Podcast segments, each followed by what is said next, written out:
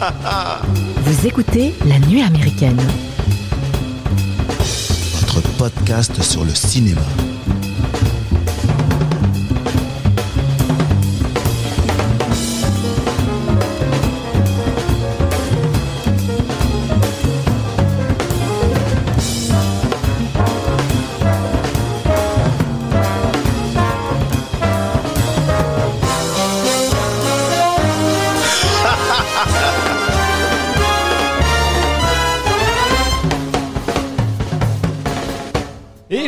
Bonjour les amis et bienvenue autour de la table de la nuit américaine. Aujourd'hui, on va vous faire entrer dans la vie terne de résidents d'un EHPAD new-yorkais en vous parlant du film de Woody Allen, Meurtre mystérieux à Manhattan. Je m'en fous, Sorti- je te coupe, je m'inscris en faux. Sorti en octobre 93 avec dans les rôles principaux Woody Allen, euh, Diane Keaton, Angelica Houston et Alan Alda. En deuxième partie d'émission, nous parlerons du film français de Joachim Lafosse, Les Intranquilles avec Laila Bekti et Damien Bonnard sorti en salle fin septembre 2021 et nous affronterons nos avis sur le film Le Dernier Duel de Ridley Scott et on terminera bien évidemment ce podcast par les célèbres coups de cœur de toute l'équipe de la nuit américaine. Et avant de vous présenter l'équipe qui m'accompagne ce soir, je pose la question à laquelle nous tenterons d'apporter une réponse. Meurtre mystérieux à Manhattan, polar gériatrique ou film noir post-moderne. Il est temps pour moi de vous présenter ceux qui me donnent envie d'envahir la Pologne.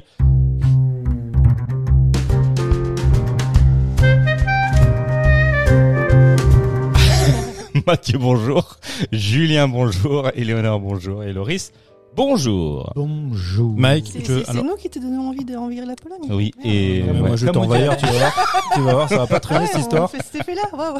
C'est en référence directe au film. Hein. Il y a une, Eh. une, une petite. euh, Ouais. Avant même la référence, il y a un parti pris. Le, le, le, alors il y a eu- Monsieur et juge est parti. A priori? Pas du tout.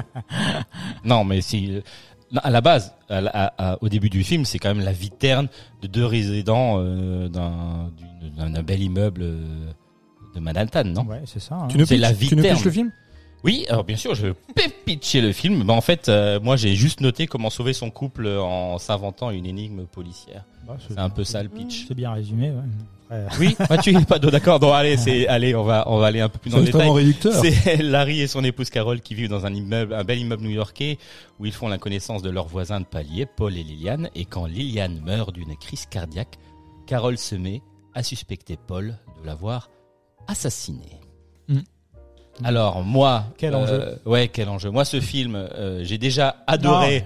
Non, mais ce que j'ai aimé, c'est déjà adorer voir New York parce que j'adore cette ville et le voir New York à l'écran, c'est toujours euh, exceptionnel. Euh, c'est moi. Est-ce Hein que c'est vraiment New York? Bah, c'est le Manhattan de Woody Allen. Enfin, c'est le New York de C'est le Woody New Allen. York de Woody Allen. Oui, Comme c'est le ça. Paris de Netflix, quoi. Comme le New York de Scorsese, comme peut y exister le New York de Spike Lee. Tu vois, tu- mais je, je commence déjà. Je Déjà, dit que je déjà. en roue libre. Ah ouais Le Paris de Ratatouille. Le Paris de Ratatouille. non mais c'est un, New York qui n'existe pas, de- qui n'existe plus du moins. Non, j'aurais pu dire euh, Audrey Tautou. Euh, Mince, j'ai oublié le. Amélie Poulain. Voilà. Oui, mais il montre aussi le New York à un moment donné, euh, des bas-fonds, c'est-à-dire les, les entrepôts, les, les, les petites ruelles sombres, les choses comme ça, tu vois. En... Ouais, c'est pas la 42e rue à New York pour autant dans les années 70-80. C'est quand même un New York des bas-fonds, comme tu dis, qui est des, des bas-fonds où, très honnêtement, qu'est-ce qu'on y voit? On y voit un cinéma désaffecté. Mais euh, là, là, je je donne l'impression de vouloir euh, Il- démolir le film, alors que non, je... J'essaie juste de... Moi, je m'en fous, je, je parle. Je parle. c'est un, c'est un New York qui, euh, qui est fantasmé par Woody Allen, un New York qui n'existe pas, qui n'existe probablement plus depuis les années 40, mais que lui essaie de, bah, de faire innerver dans, dans son cinéma. Ok. Bon alors, qui veut qui veut commencer par euh, par nous parler de ce film, le ressenti euh, Moi, je, peux- je peux. Vas-y, vas-y. je vais me lancer. Alors déjà, je prends en préambule. euh, je connais le talent de Woody Allen. Euh, J'ai pas forcément vu beaucoup de ses films, mais en tout cas, je sais que c'est quelqu'un qui euh, qui est incroyablement talentueux, euh, drôle euh, et qui sait faire des films en fait. Euh, même si moi, je ne l'ai pas perçu. comme un grand moi-même, je veux dire, je peux pas faire fi de tout ce qui a été de l'histoire du cinéma, des gens qui ont parlé de lui et de, de ce que l'histoire a fait de lui. On sait que c'est un grand cinéaste, ça y a aucun problème. Le la, seule chose que, que, que je voulais que je voulais mettre en avant, c'est quand moi j'ai regardé ce film, donc je savais pas de quoi ça parlait, etc.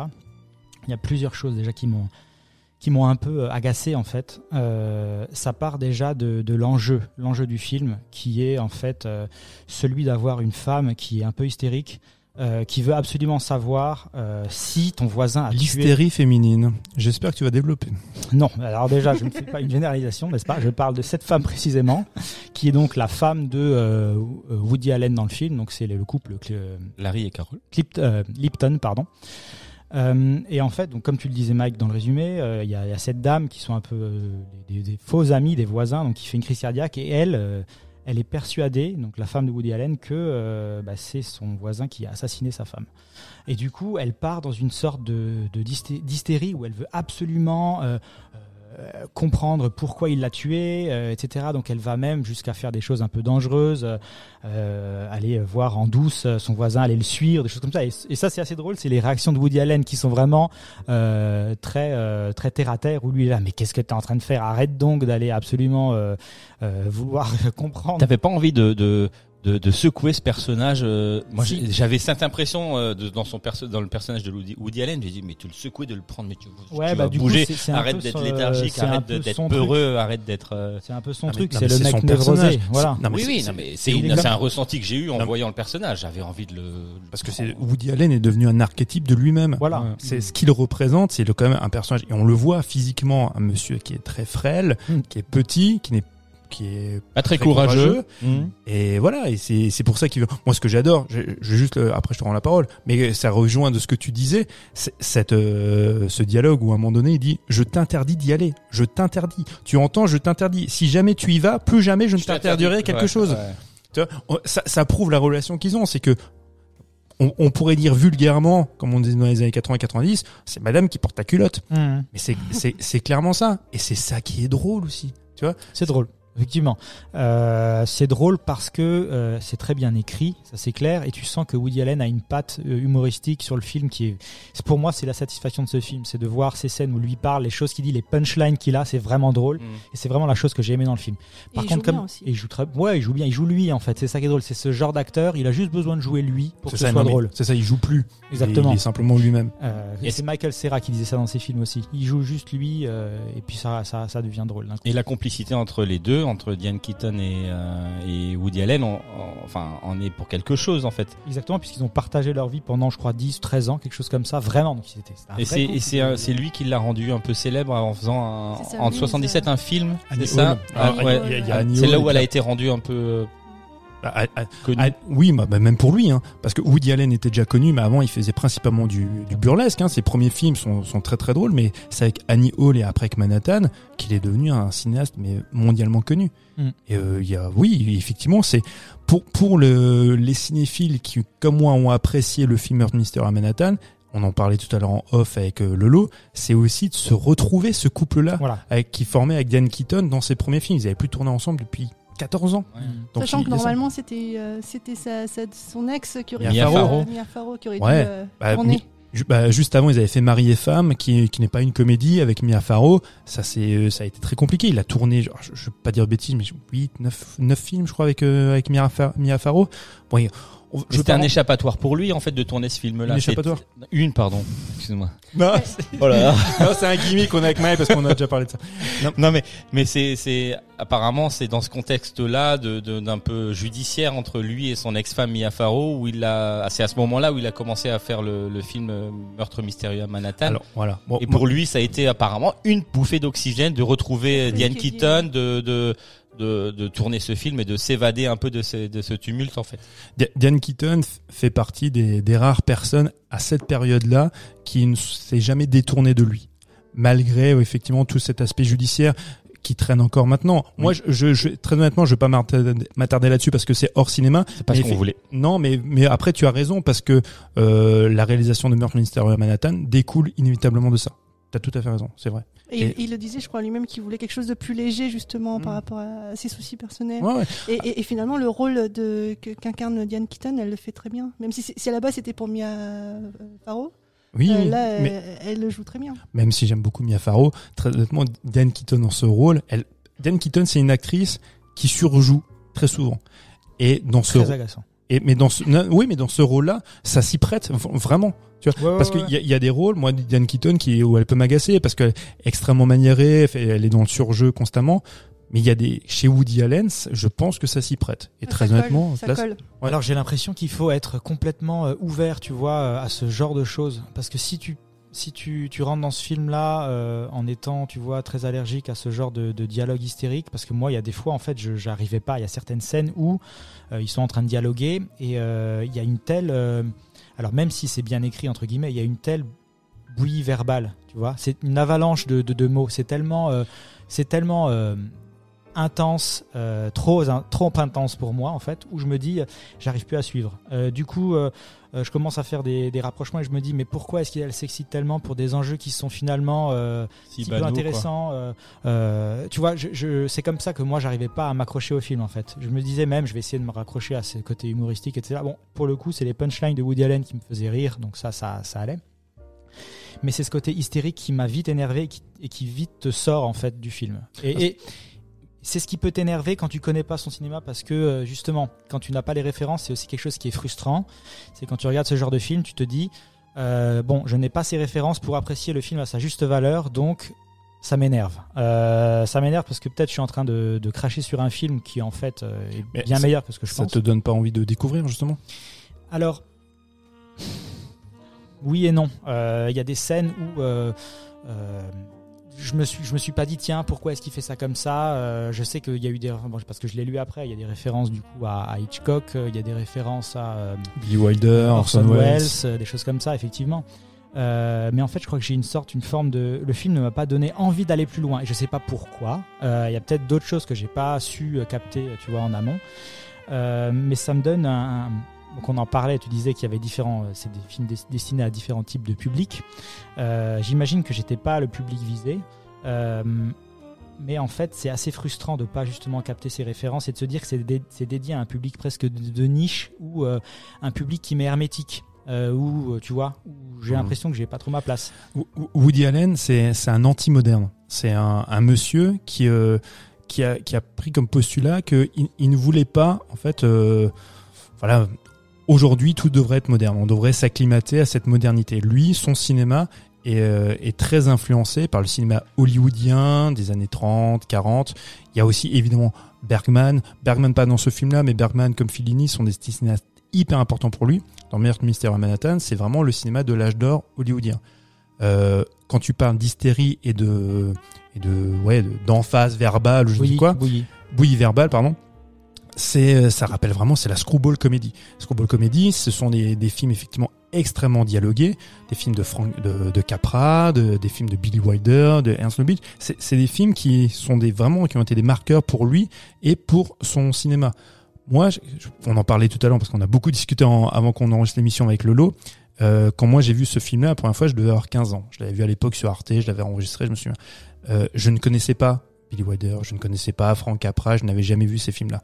Et, euh, et ce film-là m'a donné envie de découvrir, euh, tu vois, ces, films comme euh, Indiscrétion, comme euh, je sais pas moi, il y a euh, New York, Miami. Toi, La Dame du Vendredi, La Dame du Vendredi, c'est un film. Si tu le regardes en VST, si tu, même si tu maîtrises un peu l'anglais, c'est très très dur à suivre parce que c'est extrêmement dialogué.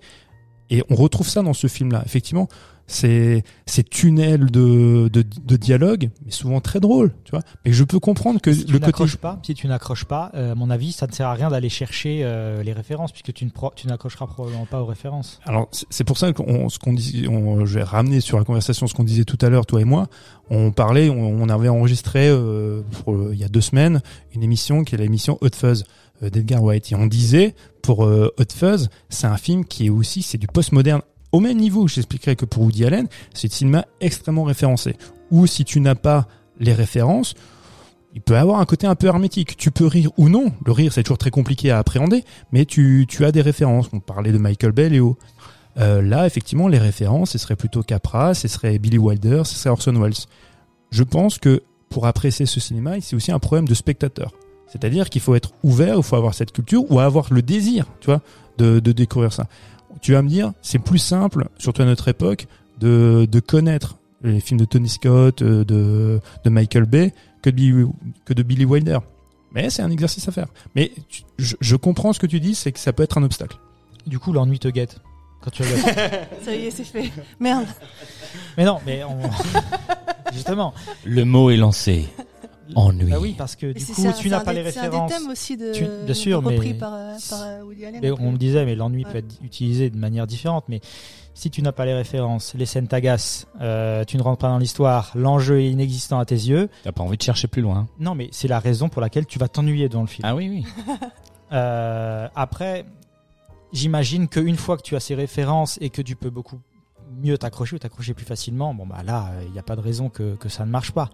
Euh, La, la séquence finale qui est, qui est une référence, mais plus qu'explicite Oui, à la Dame de Shanghai d'Orson Welles, c'est de la mise en scène. oui, ok. C'est- quand même assez formidable. Et, et, et tout le film, en fait, il y a, il y a des dialogues, mais très Donc, honnêtement, on le dit, c'est un gunfight dans un, dans un, dans un labyrinthe mi- de miroirs. C'est ça, ouais. c'est ça, ouais, tout, ouais, tout à fait. Mais euh, ce que je veux dire par là, c'est que son film est quand même porté par une mise en scène. Elle n'est pas, cette mise en scène n'est pas existante. Je sais pas si vous avez remarqué, c'est quand même très souvent euh, des plans séquences, Oui, des ça. plans séquences où euh, les, les comédiens eux-mêmes sont en avance sur la caméra. C'est la caméra Oui, qui doit, qui qui doit les choper, tu vois. Souvent, quand ils rentrent, quand eux marchent dans la rue, il y a le dialogue qui commence, on ne les a pas encore vus, on les prend sur, sur le vif. Et tout ça, c'est pour donner du tempo, c'est pour donner un rythme et quelque chose de très très jazzy. Et c'est toute La cette musique. musique. qui accompagne, tu vois, ce film-là. Je, je et, et Eleanor, toi, Ouais, ton avis sur ce film-là? Bah, je- Parce je que là, on bat euh, en, en, en- Bah moi j'ai- eu beaucoup de j'ai bien aimé j'ai j'ai j'ai ressenti presque de la tendresse pour ce style ce genre de film c'est c'est le genre de film que j'aurais pu voir avec mes parents quand j'étais jeune euh, parce que c'était plutôt du style à bien vérifier la grille des programmes tout ça Euh, mon père allait au vidéoclub et puis me ramenait des, des cassettes vidéo en noir et blanc euh. et bah oui le, le, le style un peu euh, film réconfort à regarder la nostalgie. avec une couette et, et boire du thé. Non mais vraiment, j'ai- moi j'ai beaucoup ri, j'ai, regardé ça avec. euh, Moi, j'ai. il a bien aimé aussi. Ouais. J'ai bien aimé le rythme. J'ai bien aimé euh, justement les. euh, Rappelle juste ton fils à quel âge? il va avoir 11 ans. Il va avoir 11 ans. Et il a apprécié? Il a adoré. Il a adoré. Il a trouvé ça drôle en VO. Il, il s'est ennuyé? Pas du Pas tout. du tout, hein. C'est dingue, tu vois. Il y a des enfants qui à 11 ans sont extrêmement matures par rapport à des adultes d'une trentaine d'années, qui ont bientôt 40 Non, ans et pourtant. l'en- L'ennui reste très subjectif. C'est très Mais, euh, intéressant ce que tu dis.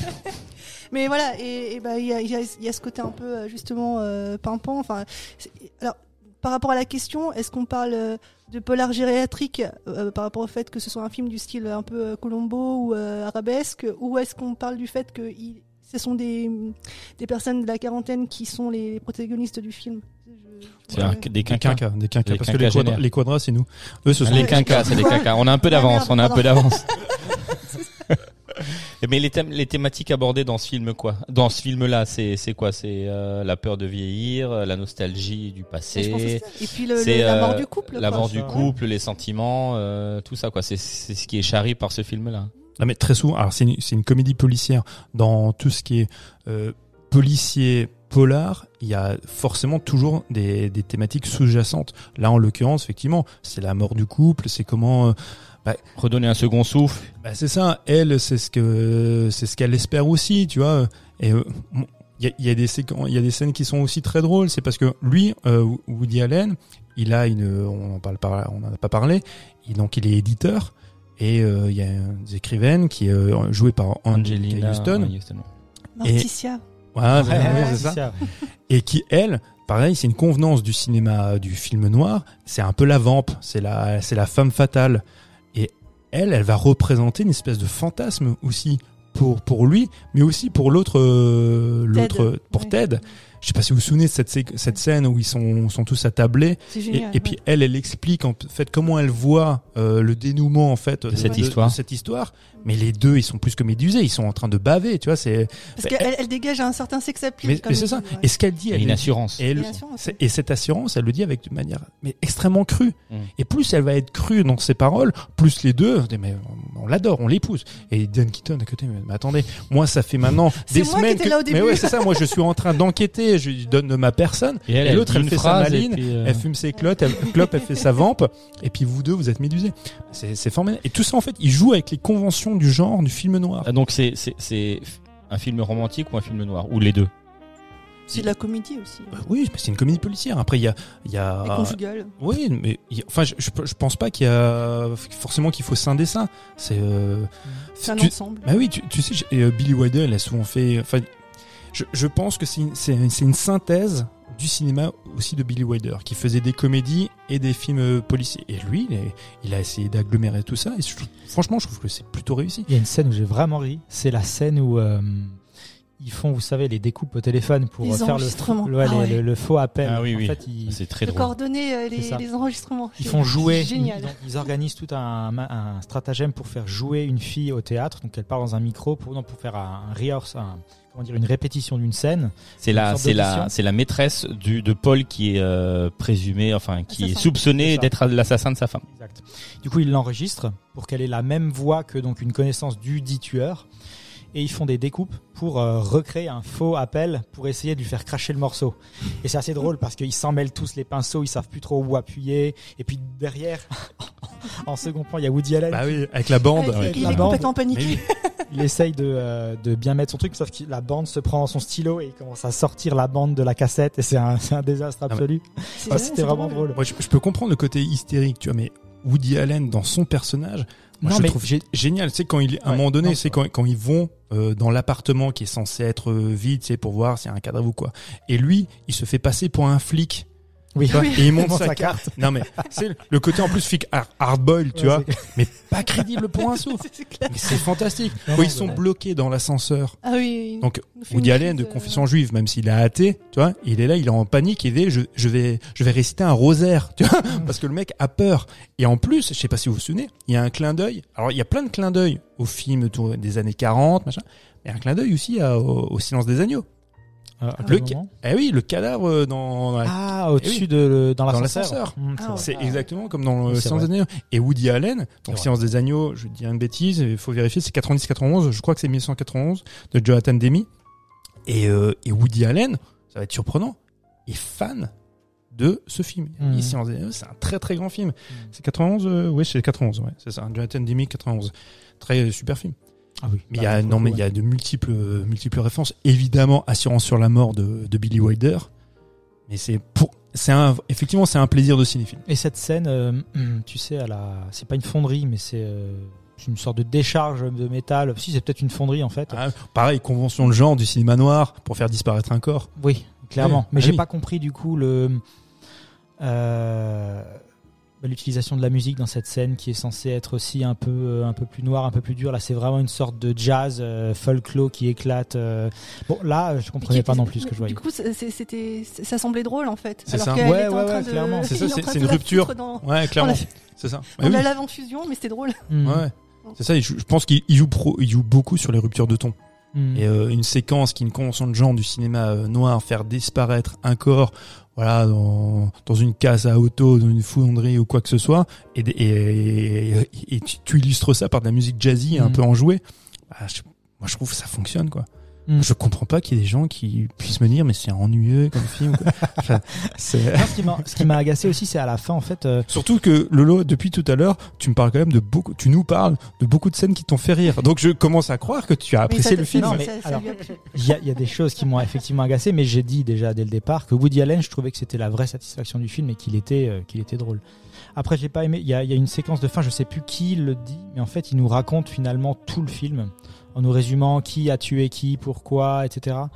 Euh, je suis pas non plus très fan de ce genre de procédé euh, parce que c'est peut-être euh, lié au genre du, film, euh, mais euh, souvent j'aime bien qu'on fasse confiance au spectateur pour qu'il euh, retrace les événements lui-même et qu'il se fasse ses propres déductions où à la place de te, tous te servir sur un plateau à la fin et t'expliquer, c'est un peu prendre le spectateur pour quelqu'un qui, à qui il faut expliquer absolument le- les choses. Mais Ah, euh, tu dis un final un peu la Scooby-Doo, on dit ouais, donc le ouais, méchant. j'ai jamais été ça. fan non plus puisque c'est un peu prendre le spectateur pour un bonnet. Ouais, mais euh, oui, oui. Alors- parce qu'ils sont peut-être Mais partis parce qu'ils le sont. non, ben, Ils sont partis dans différentes directions. Oui, aussi, mais là c'est plutôt pour, en direction du spectateur. Ah oui, ben, je- ben, alors, je, je- très honnêtement, je comprends ce que tu, ce que tu dis, et je suis pas d'accord parce que je, je pense que il y a cette explication là pour nous spectateurs, effectivement, tu vois, mais c'est parce que eux sont incompétents dans leur domaine. Ce sont des amateurs.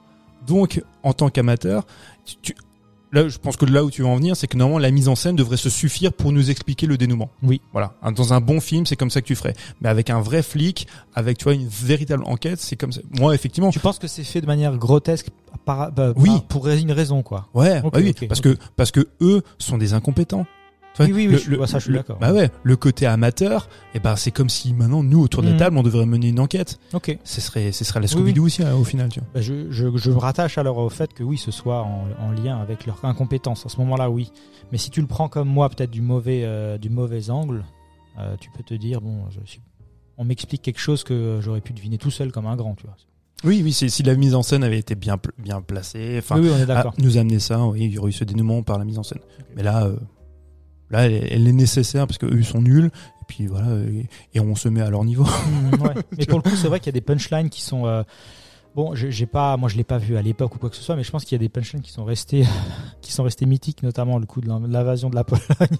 Ah bah, c'est- c'est, ouais, sa réplique la plus connue. Ouais, voilà, voilà. Elle, est- elle est, for- elle est formidable. Ça. aussi, euh, t'es tout blanc, bah, j'ai fait un don du sang total. Je trouve ça drôle, Il y a un truc sur, euh, sur, sur la ménopause aussi, non Et qu'il lui dit à, la ménopause, j'ai pas retenu. une punchline sur la ménopause, mais je ne sais pas retenu, euh, je suis prêt pour un marathon, cette femme ne cesse pas de mourir.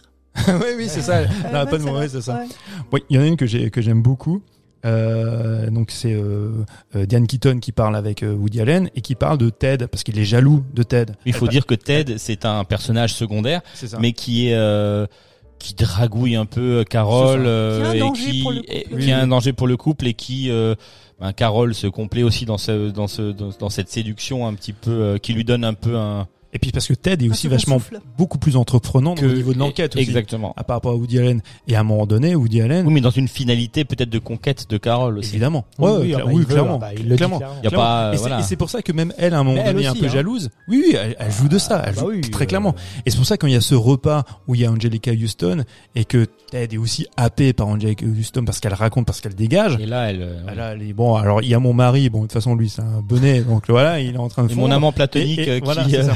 Et du coup, il y a, y. Woody Allen qui dit à Diane Keaton en parlant de Ted, il fait mais attends, retire-lui ses semelles compensées, son fond bronzage et ses couronnes, il reste quoi? Et elle répond, bah il reste toi mon chéri. c'est ça. Et ça c'est formidable. Ouais. Et, et Woody Allen, il est connu, tu vois, pour euh, voilà, pour ses pour ses répliques, pour ses pour ses aphorismes. Oui, il y a des livres qui sont sortis avec oui, oui, euh, mais, der- mais derrière, ce sont pas simplement des aphorismes, tu vois. C'est alors le parallèle va être un petit peu peut-être un peu exagéré, mais c'est comme Oscar Wilde quand ils font des aphorismes, c'est que derrière il y a un fond, il y a quelque chose de très drôle, mais c'est toute une philosophie. Woody Allen, ça fait quand même le mec, ça fait depuis la fin des années 60 qui qui nous qui traîne une philosophie, une philosophie souvent un peu Du loser. du mal-être, c'est ça, de, de, de de la ça, ouais. névrose.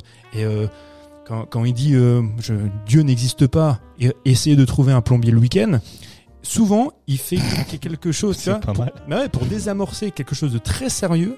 Et derrière, il enchaîne avec quelque chose de complètement, tu vois, guignolesque pour désamorcer sa pensée. Mais au final, le mec a construit.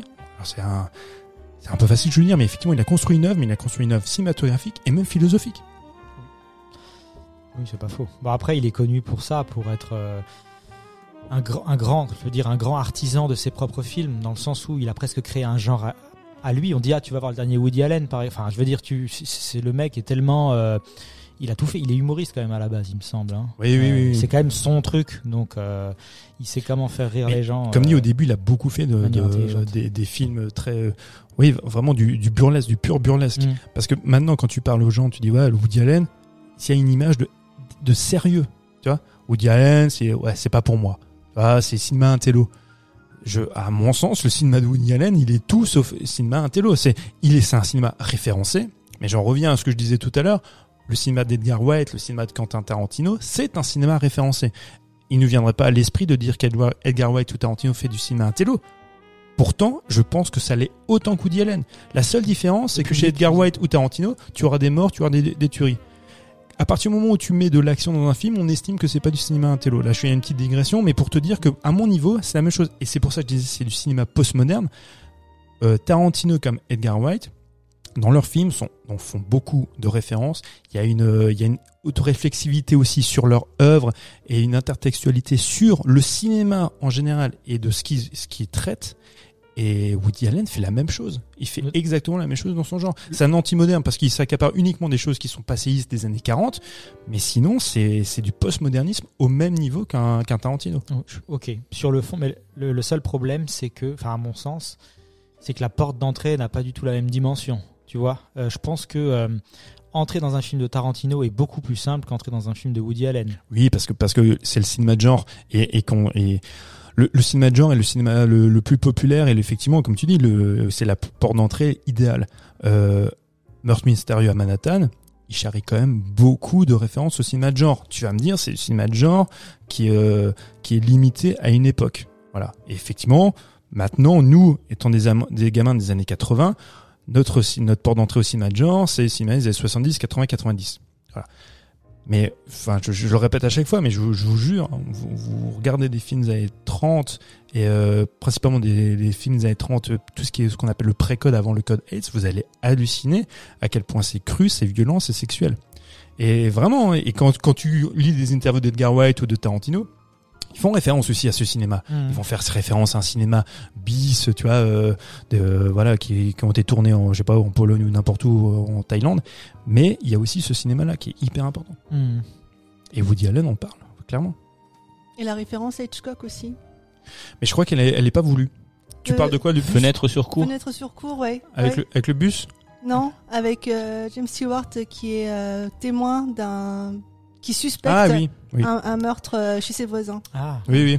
Oui, puis, oui, oui, tu as raison. Oui, oui. Du coup, ce serait euh, du coup le, le rôle de euh, de Carol Lipton, qui Diane est témoin Keaton, euh, ouais, de Diane Keat- Keaton, ouais. Non, parce qu'il y a une référence qui apparemment n'était pas voulue. C'est euh, dans le bus, quand Diane Keaton voit passer dans le bus Ah, euh, La, celle la qui est- morte. la ouais, morte. ouais.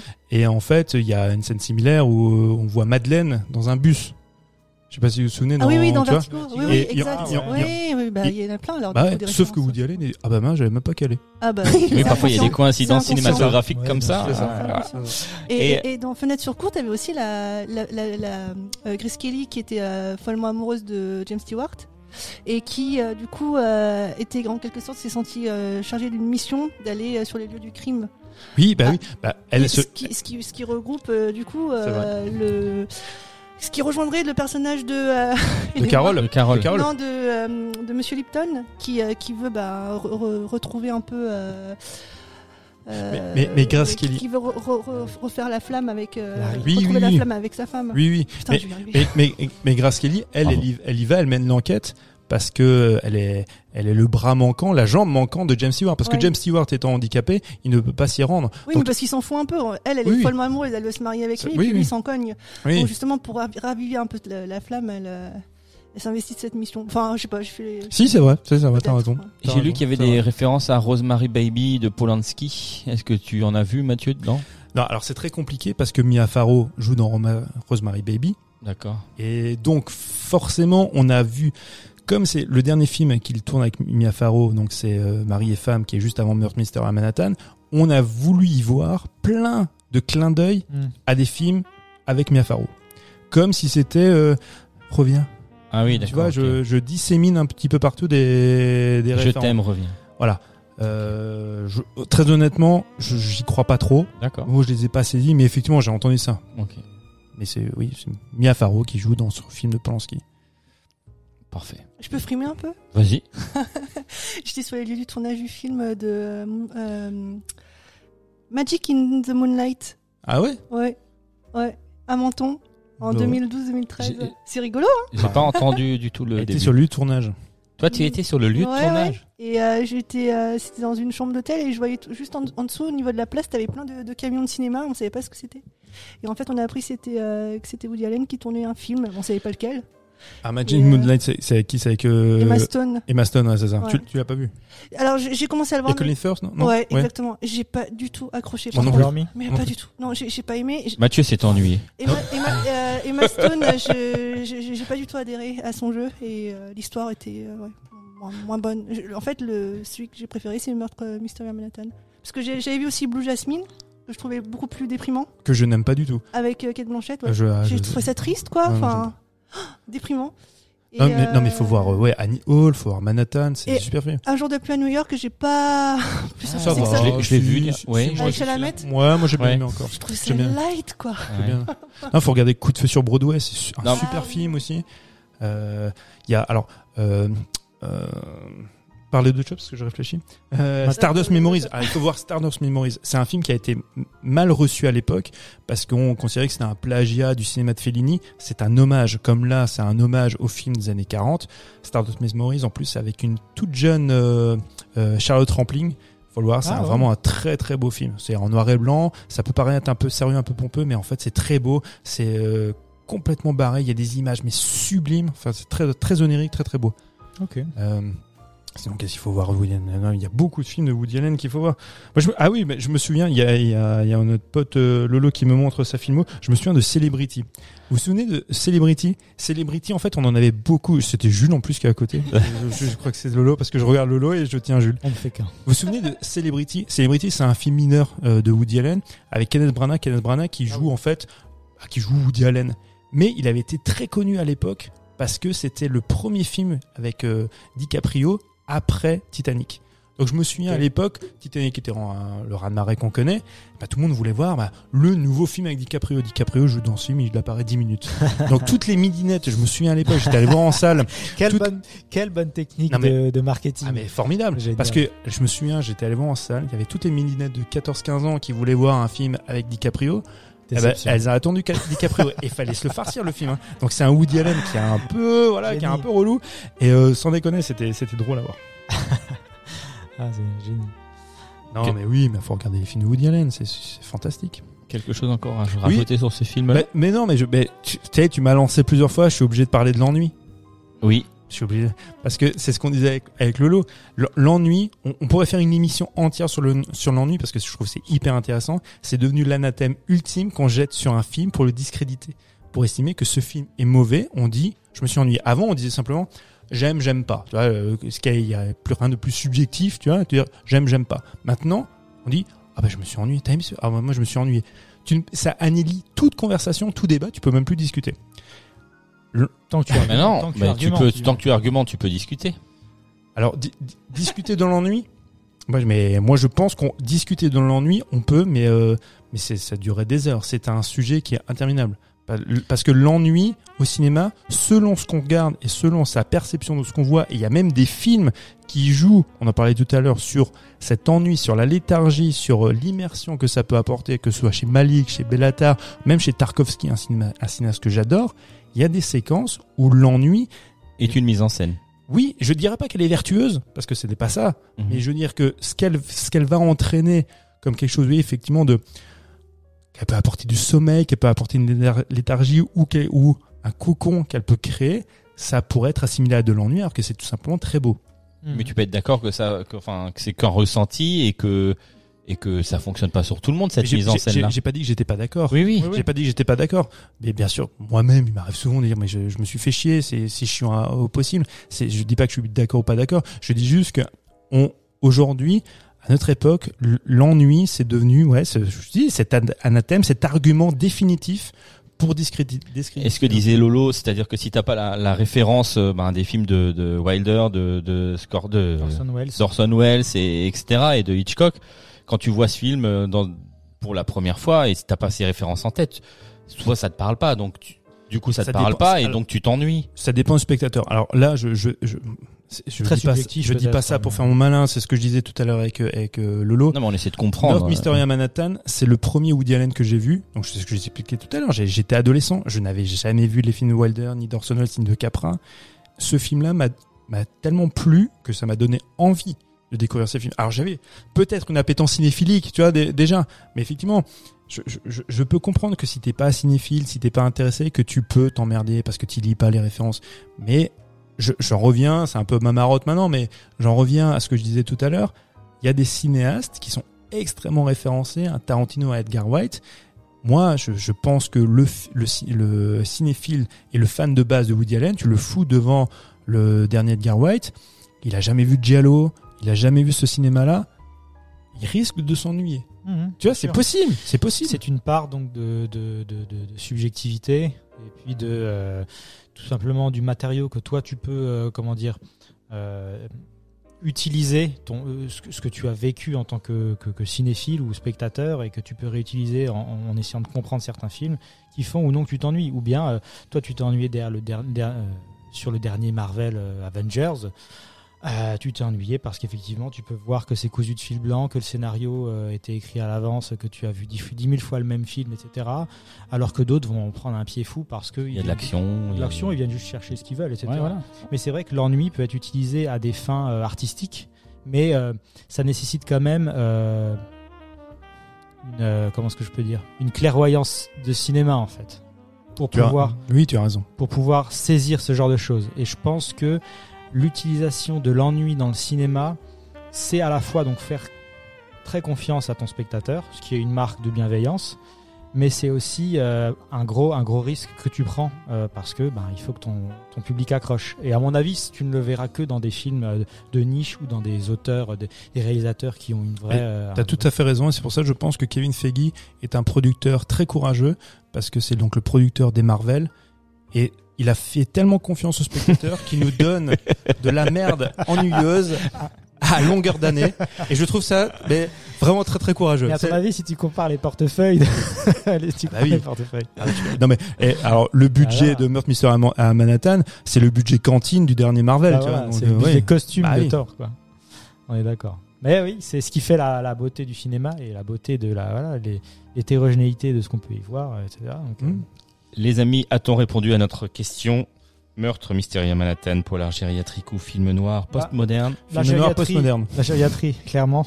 Bah, film noir postmoderne évidemment. La gériatrie, euh, Non non, c'est un film noir postmoderne. D'accord. Avec- Ok. Malgré des enjeux, euh, des enjeux qui invitent à. À la gériatrie. non mais non mais les enjeux qui peuvent qui peuvent paraître mineurs bah, euh, bah, ils, sont mineurs parce que justement les intervenants sont comme on disait tout à l'heure sont des amateurs On est proche hein, de, la géri- de la gériatrie apparemment, puisque c'est que des quinquagénaires. euh, ouais, Ouais, enfin ouais. nous pas hein, enfin bah, 9 ans, dans 9 ans. dans- ah Non, toi euh, dans ouais. Dans 9 ans, je suis quinca. C'est à partir de Ah, la honte. à, à partir de quel moment on tombe dans la gériatrie? Ne pense pas à ça. non C'est bah, après euh, 65, non? 70 Ah bah alors c'est pas un- c'est pas un film euh, sur la gériatrie alors. Oh, c'est. non mais pas du tout non mais la, la question était non mais était volontairement outrancière Bien évidemment. pour faire plaisir à mon ami Lolo qui lui je savais a- allait tu vois vouloir S'engouffrer aller dans les- s'engouffrer, vouloir casser, tu vois, de ce film de Woody Allen. Donc oui. Donc gériatrie, non, évidemment que non, parce que le terme n'est pas approprié. Et euh, polar euh, postmoderne, oui, Oui. complètement. On vient de le prouver par cette discussion J'ai bien l'impression. ok. Est-ce que notre conversation était aussi ennuyeuse que, ce film Ah, Non, pas du tout. Euh, passons à la deuxième partie de cette émission, les actus.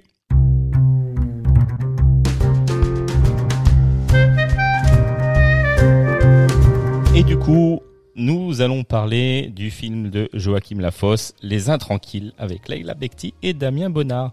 Qui veut commencer sur euh, le ressenti par rapport à ce film-là? Moi, j'ai été particulièrement euh, émue. J'ai ressenti beaucoup d'émotions. Euh, je me suis laissée emporter par le rythme de ce film euh, et l'histoire de ce trio. Donc en fait, le, le réalisateur nous laisse entrer dans, dans l'intimité de, de, ce, de cette cellule familiale, donc avec euh, Leila, Damien et euh, Amine. Euh, donc je pense qu'il a voulu volontairement, par souci peut-être de réalisme, garder les prénoms, Les prénoms. exacts des acteurs. Mhm. Et on sent que c'est euh, donc une famille qui s'aime, mais qui doit faire face aux sautes d'humeur du, du père. Et donc qui se, qui se présente par des de l'hyperactivité, euh, des moments de joie, D'euphorie, de dépression, et de dépression. Voilà. de la Donc, bipolarité en quelque sorte. ben, c'est ce qui est, c'est ce qu'on apprend par la suite, mais au début on peut se dire bon bah c'est juste un gars qui est un peu hyperactif et qui euh, son côté artiste veut que euh, voilà ça, il a ses névroses et puis euh, quelque Oui, part ça l'anime, voilà dans ses peintures, euh, dans son art et et, et en fait, bah, on se prend euh, de plein. Enfin, moi, je me suis prise de plein fouet ces, ces ascenseurs émotionnels aussi, ces vagues de, de changement d'humeur. Et, euh, et je trouve que Leila Bekti le joue, enfin, joue très bien son, son ce rôle. Euh, voilà, c'est un film qui m'a vraiment touchée. J'étais émue et, euh, et j'ai ressenti beaucoup d'émotions. On accueille aussi Julien pour cette deux- deuxième partie d'émission qui va nous Salut. partager son ressenti, ressenti sur ce film. Bonjour Julien. Salut tout le monde. Alors, ce Écoute, film Les Intranquilles. Le premier sentiment, moi aussi, c'est ça. Il y a eu, euh, ça a été très intense. J'ai beaucoup aimé, euh, j'ai beaucoup aimé découvrir ce film parce que j'aime ça aussi, moi, les ascenseurs émotionnels et les choses qui te touchent euh, vraiment très profondément. Euh, quand d'être plongé voilà, au cœur de cette famille, qui a, qui, qui a l'air très fonctionnelle et qui finalement ne l'est pas. Ça c'est c'est vraiment impressionnant et il y a des moments de grâce. Alors après je sais pas parce qu'il m'a touché juste où il faut, quand il faut. La musique était parfaite, le, le, le- la scène a fait que tu vois j'ai trouvé cette scène par exemple merveilleuse, la scène dans la voiture où il y a euh, derrière. Déjà la chanson en soi, moi avec euh, euh, comment elle s'appelle la chanteuse d'Erita, d'Erita Mitsuko. euh, Catherine Ringer. Catherine Ringer, voilà, qui ont enregistré ce, ce morceau à l'époque. Et moi, c'est un truc que j'ai, que j'écoute très régulièrement parce que parce que j'a- j'a- j'adore, j'ai- j'aime le texte, j'aime la musique. Enfin, je sais pas pourquoi elle me touche cette chanson, mais elle me touche et et, et dans cette voiture, tu vois, c'est des moments, euh, je sais pas. Après, il y a des gens qui ont des familles ou qui en ont pas, qui écoutent, mais même quand t'es avec tes amis, il y a des moments très particuliers que tu vis dans ta bagnole, en train de, de rouler avec de la musique. C'est des scènes qu'on retrouve, qu'on a retrouvées aussi dans un film qu'on a traité, Felicita aussi, où, et Ouais. c'est vraiment des scènes qui apportent de l'émotion, de la complicité, euh, du, Bah, vous, ouais, qui pas, nous plongent dans la réalité moment, des choses, des choses que nous on a déjà vécues. même si c'est pas cette musique, c'est proustien, exactement. Ouais. C'est-à-dire, moi, ça me renvoie à cette période où euh, je suis un gamin, je suis derrière dans, dans la voiture et mes, mes parents partent en vacances où il se passe un truc et on a c'est- je- je- Cette pas, une- complicité, cette harmonie entre, entre ça, tout ça le me- monde. Ouais, ça, ça m'a touché beaucoup et euh, et voilà, en plus l'interprétation est magistrale. euh, magistrale. Bon, j'ai trouvé aussi euh, merveilleux le- les acteurs. Je connais pas très bien l'actrice, même si elle- il y a pas mal de films qu'elle a fait, mais Oui. généralement ça m'attire pas trop et je les ai pas vus. Euh, mais là, c'est très très juste. C'est c'est vraiment, euh, ça m'a ça m'a vraiment euh, vraiment plu. J'ai beaucoup aimé ce film. Elle avait joué dans euh, Nous trois rien aussi avec euh, Kéron. Et, euh, où elle Kéron, ouais. à nouveau euh, Oui. le, le rôle d'une d'une femme de, enfin, forte avec. euh, Qui porte beaucoup de choses sur les épaules. enfant, ouais, ouais. Mhm. Euh, Mathieu, Bon, moi, je souscris à tout ce qui a été dit. C'est, on l'a vu ensemble d'ailleurs avec euh, avec Jules. C'est un, un très, c'est un des plus beaux films que j'ai vu cette année. Mais vraiment extrêmement poignant. Vous parliez des comédiens, effectivement, Leila Bekti ou Damien Bonnard. Enfin, ils sont ils sont très justes. Ils ouais. sont tellement justes et puis et, et, et le film n'est jamais sombre jamais dans une espèce de pathos ou de misérabilisme. C'est c'est- tellement c'est tellement juste. C'est c'est ouais c'est très très beau. J'ai vraiment énormément apprécié ce film. Euh, Il y a juste une alors non c'est c'est pas un bémol hein, vraiment pas hein, parce que j'ai aucun bémol sur ce film. C'est un très très grand film vraiment. Il y, y a un truc. Enfin à chaque fois je m'interroge sur donc le monsieur donc est bipolaire. Ok. Euh, cette bipolarité, elle donne l'impression de survenir uniquement pour des gens, des artistes. Donc il est, peintre et de la manière dont exorciser en fait euh, sa bipolarité, ses névroses, c'est par l'art. Alors ouais, Nietzsche disait, nous devons tous être des créateurs. Il faut voilà, euh, il faut sublimer l'art, il faut créer des choses justement pour annihiler ces, ces névroses. Lui-même en était inévi- inévitablement victime. Mais je peux comprendre que pour donner de l'intensité à un scénario, il vaut mieux, et c'est généralement, hein, c'est aussi une convenance. Hein, le dans- dans personnage le soit artiste. soit artiste. Généralement, il est soit Mm. écrivain, soit peintre. Parce que Donc, euh, si vous voyez, regardez, si vous avez l'occasion de voir Van Gogh de Maurice Pialat, il va ressortir d'ailleurs avec Jacques Dutronc, film exceptionnel. Et c'est souvent ça, tu vois, c'est souvent ce qu'il en ressort. Ce n'est jamais monsieur, madame tout le monde qui travaille dans son bureau ou qui est à l'usine. Pourtant, dans le cinéma.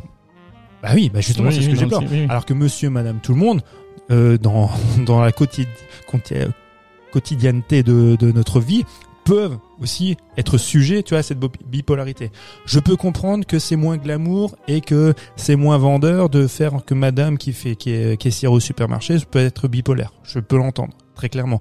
Et effectivement, si tu fais le choix que c'est madame qui est caissière, tu fais un autre film. Tu fais un Oui. film social, tu fais un film politique, il y a, ça se charrie d'autres choses. C'est mon seul, non pas bémol, mais c'est ma petite interrogation que me dire. Une facilité pour toi C'est, c'est, c'est pas, Scénaristique c'est pas tant que ce soit une facilité. Enfin, je, De, de réduire toujours à la même chose euh, le fait que l'artiste. euh, C'est plus cinématographique, quoi. les- je, je te passe juste la parole. euh, Je, je vais finir là-dessus. Les cinéastes, comme les écrivains, parlent toujours de leur milieu artistique. Hmm.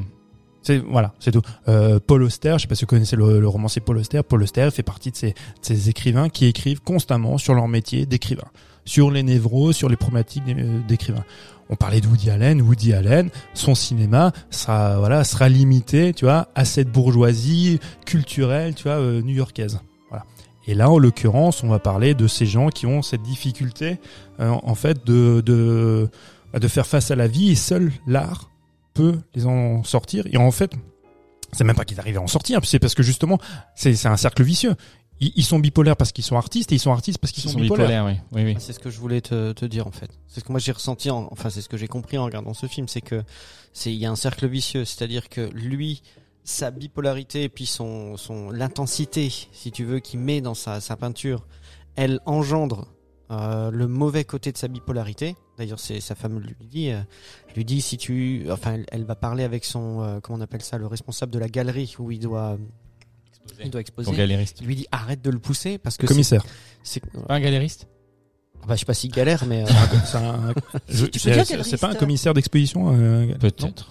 ça. Dépend s'il a sa boutique. Enfin bon, bref. c'est- un détail. euh, Donc, en fait, ouais, donc enfin ce gars-là, le, le mec qui, si tu veux, lui demande en fait, va venir lui demander de, de, de, de fournir des, des œuvres. En plus, il lui file un je sais pas si du backchiche, enfin il lui donne de Mmh. l'argent, tu sais pas. Une avance, une avance, ouais, une avance. Voilà, ils ont l'air, ils ont C'est l'air. comme Mike m'a donné avant l'émission. il m'a donné Voilà.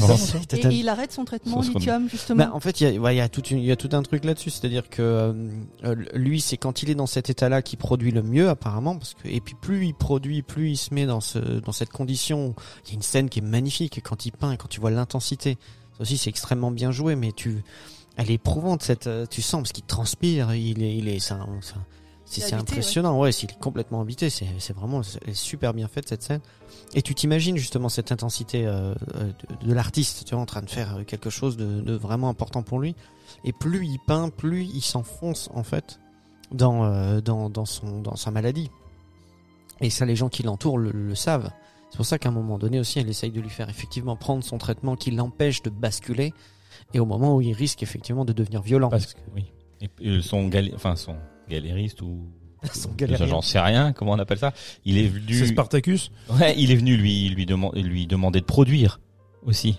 Et donc euh, Leila Bekti va le voir en lui disant mais pourquoi tu tu sais qu'il est pas bien? Apparemment, il y a une Et tu lui demandes de- ouais, produire encore. Mais justement, je trouve que c'est plus finaux que ça, parce qu'il y a dans ce film, il y a jamais d'ennemi. Il y a jamais quelqu'un qui qui profite de l'autre. Mm. Parce que lui, on pourrait dire oui, c'est le méchant un peu vénal qui va dire voilà, allez, produis de la Produit, peinture parce qu'on euh, ton on état tant que tu produis. Voilà, parce qu'on a une expo à, à, à présenter. Mais alors que en fait, j'ai là, mais non, mais tu int- pose-toi la question s'il n'a pas besoin de ça.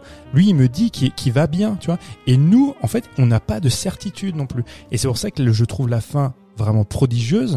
C'est parce que on, nous n'avons pas de certitude.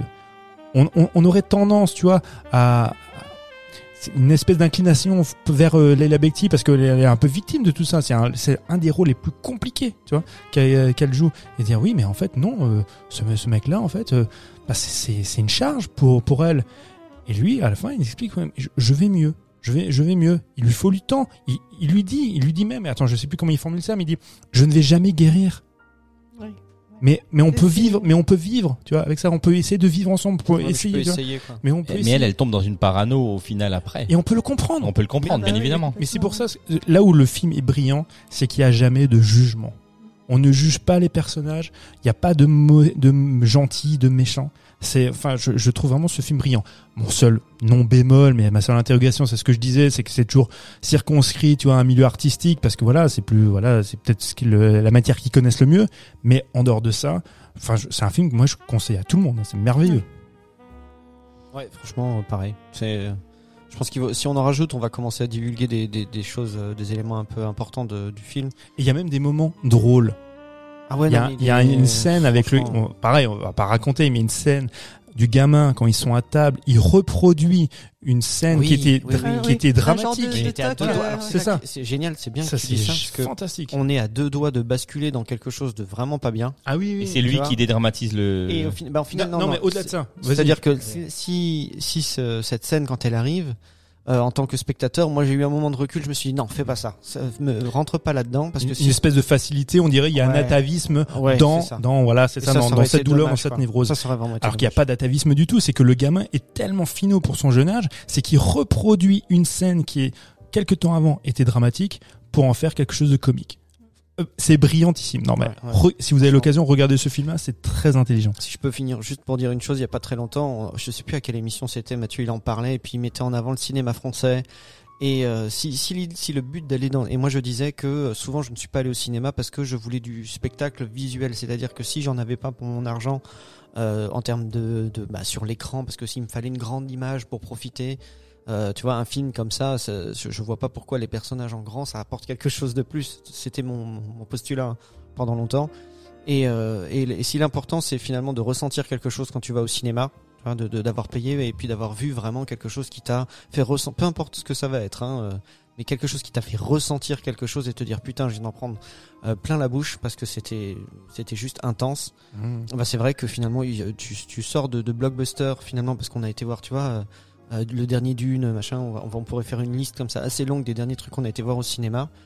Et même si c'est du grand spectacle, et ben force, il y a aucun film qui m'a mis un, un coup de poing au foie comme celui-là. Et, agréablement. Mais parce que ça touche à de la sensibilité humaine, c'est parce que c'est l'émotionnel, c'est de la Il réalité n'y a quoi. pas que ça. il y a Non, bah non, mec. Non, bah c'est alors il y, a pas Parce plus que qu'à go- que, Non, mais est-ce non. que dans Dune, tu, il y a rien que, ah, il y a rien, enfin, il y a rien qui peut te provoquer de l'émotion à part de la mise en scène euh, et des choses comme Alors, ça. je suis pas d'accord avec toi, mec. Je peux pas être d'accord avec toi parce qu'en fait, c'est c'est pas le sujet et c'est pas parce que tu tu intègres soi-disant de l'émotion dans un film que tu vas avoir euh, effectivement un choc émotionnel. Parce que sinon, on ferait que des films avec des enfants, euh, tu vois, orphelins oui, oui, et non, des chiens qui meurent. Bien Mais sûr. on, on- c'est c'est- à un moment donné, il y a eu une période où c'est ce qu'on faisait avec le néoréalisme. On se dit voilà, on va présenter ça parce que forcément ça touche à l'âme. Non, pas du tout. Si c'est mal foutu, euh, ça ne provoque absolument rien.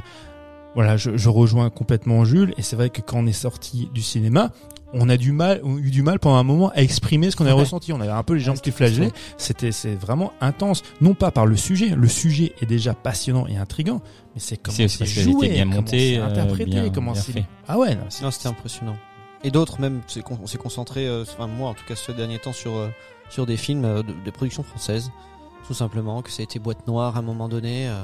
là, il y a encore d'autres films qui sont à l'affiche quand je les vois, ou qui sont même pas forcément français, hein, parce que bon, c'est bien effectivement d'essayer d'aller voir des, des choses françaises, mais de sortir du, du blockbuster en fait, tout simplement, et d'aller voir un petit peu les les films qui sont à côté. Et il y a vraiment des choses qui sont merveilleuses. euh. Il y a des belles choses, ouais. C'est ce qu'on essaie de faire avec cette Il faut- émission. Ouais, regardez le cinéma français. On le dira jamais assez, hein, mais il y a des choses extrêmement intéressantes qui effectivement bénéficient pas euh, d'une visibilité comme les, les gros blockbusters. Peut le comprendre, hein, c'est normal. voilà, on a plus d'une appétence pour effectivement du grand spectacle américain parce qu'on est conditionné par ça. Mais le cinéma français, depuis quelque temps, enfin, on pourrait dire depuis toujours, mais j'ai le sentiment qu'on a, on, vit une période un peu bénie c'est que l'effet Covid a fait qu'on s'est retrouvé avec plein de bons petits films français qui sont sortis les uns après les autres, qui sont vraiment, vraiment très très bons. Il y a une merde qui est sortie euh, récemment euh, sur Netflix. c'est un film de Danny Boone. Mais voilà, c'est un film français écœurant. Ouais, bah alors ça, alors là, mon loulou, je, je, je vais même pas mater, je regarde même pas, je- j'en ai entendu parler. Effectivement. Oui, oui. En plus, je crois qu'il y a un gros succès. Mais parce que vous, ouais, C'est quoi que- le titre de ce truc encore Euh, Huitième, 8 avenue, euh, je. Ouais, huit euh, avenue, oui, je c'est sais ça, pas genre. quoi là. Ouais, Qui, qui navigue sur le Covid, euh, l'histoire dans un immeuble euh, d'habitants qui euh, sont euh, comment t'appelles ça euh, Ils sont euh, confiné. confinés. Ouais, sont- on a tellement été confinés que j'utilise plus le mot.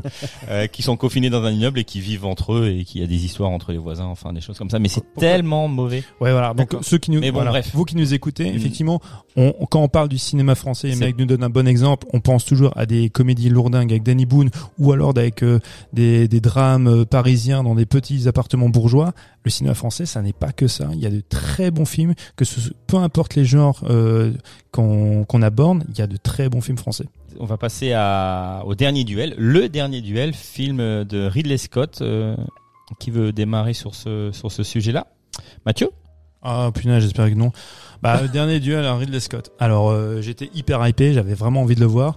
Euh, je, je, je vais pas, moi je pas m'aventurer à pitcher le film parce que je déteste ça. C'est, euh, il reprend le le principe de Rashomon. Donc le film de- chapitrage, c'est pas ça? Alors c'est au-delà de ça. C'est le, film de Kurosawa qui est sorti en 1950, ça s'appelle Rashomon. C'est donné euh, par une même scène, par une même histoire, différents points de vue.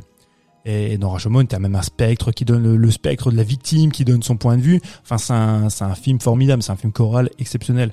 Donc là, Ridley Scott euh, utilise ce même principe. La différence, alors, Mike, t'as envie de pitcher peut-être le film? Parce que moi, je, je vais pas le faire. En fait, oui. Alors, euh, c'est l'histoire en 1500, en 15 en Non, 1500. avant, avant. En 1386, bah, je vais le faire alors. parce que- Ah, non, mais euh, à un moment donné, on est en 1560 hein, dans le film. Non, Non. pas du tout, jamais, jamais, jamais, jamais, jamais, jamais, jamais, jamais. On a vu, t'as vu le même film Je l'ai vu hier soir. En Ouais, plus. c'est moyenâgeux. Il est très frais. Je l'ai vu hier soir. Reste dans le Bon, moyen c'est euh, voilà, c'est l'histoire de de de, de- comment il s'appelle euh, d'un chevalier qui s'appelle non mais je sais pas, ils ont des noms bizarres. euh, Il y a Jean le Gris, il y a quoi? Jean de Carou, Euh, Jean de Jacques Carouge le Gris. et Jacques le Gris, voilà. Jean de Carouge épouse euh, une demoiselle, hein, euh, voilà, qui est soi-disant volée par. euh, Ok, ok, d'accord. Bon, bref, c'est quoi On va pas s'emmerder avec les, Attends, les, attends, les mais noms des attention, on va personnages. juste On va expliquer. dire les, les Ce acteurs sont- pour il que y a deux- pour qu'on identifie. Ouais, Alors, ok. Tu as Matt Damon, ok Matt Damon qui est euh, un écuyer. C'est un écuyer. en équipe, Voilà. Jean de Carouge. Son son Jean de Carouge. son- voilà, non mais c'est pas la peine d'en ra- avant tu savais pas, donc c'est pas la peine de faire le malin maintenant. Son papa était capitaine, c'est ça d'une car- d'une gar- euh, Garnison. garnison. OK. Donc lui Matt Damon qui pour le coup est très bon. Matt Damon plus il vieillit, meilleur il est. Il a il a un, il a un pack physique, il a une gueule, enfin, franchement assez assez fort. Puis là, il est soigné. Hein. Ah, oui, mais puis- il a une belle coupe mulet. Bah c'est ça, ouais ouais, il y a une belle Ah, coupe déjà, mulet. capillairement, c'est un défi. C'est ça. Donc lui il va épouser euh, une jeune femme qui est interprétée par Jodie Comer. Incroyable. Incroyable. Incroyable Jodie Comer. Du coup, ils vont se retrouver ensemble. Cette Jodie Comer va subir un, Un viol. viol. Elle va être violée par euh, Un Adam autre Driver, écuyer. un autre écuyer, qui était même, oui, espèce de subalterne d'ailleurs de, de Matt Damon, qui est interprété par Adam Driver. Adam Driver, c'est la dernière rockstar du cinéma. Il est partout. Ad- non mais Adam Driver, quand il apparaît à l'écran, c'est une putain de rockstar. Le mec, il peut avoir ne pas avoir de dialogue. Il a une telle carrure avec ses longs cheveux. Il est assez exceptionnel. Moi, je l'avais vu, je l'avais conseillé là, dans Annette. Donc c'est le deuxième film euh, qui sort après. Enfin, c'est le premier film qui sort après Annette. Il est assez formidable. Donc, il va violer cette euh, cette jeune, femme.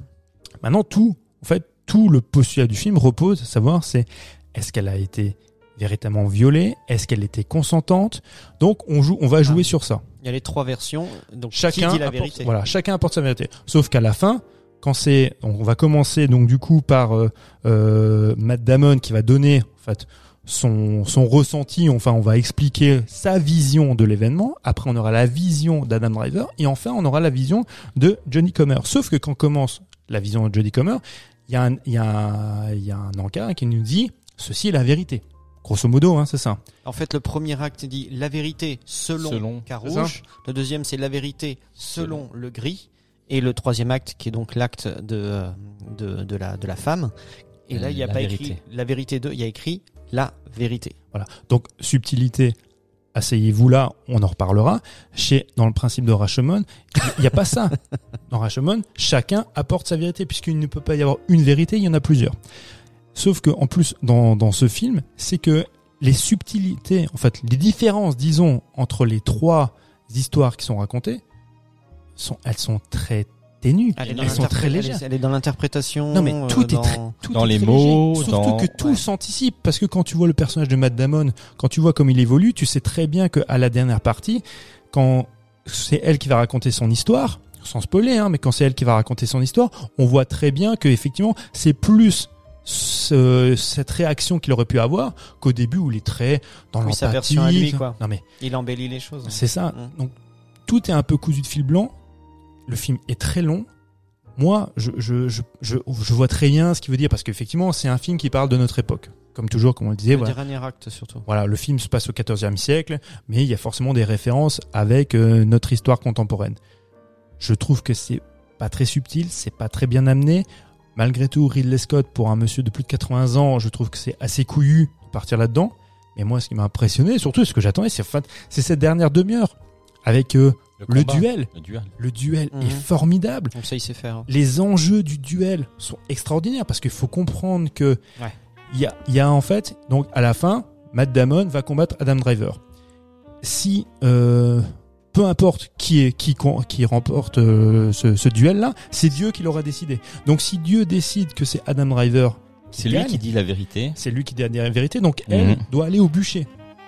C'était terrible. Ça c'est terrible. Mais toute cette demi-heure, elle est fantastique, elle est haletante, elle est géniale.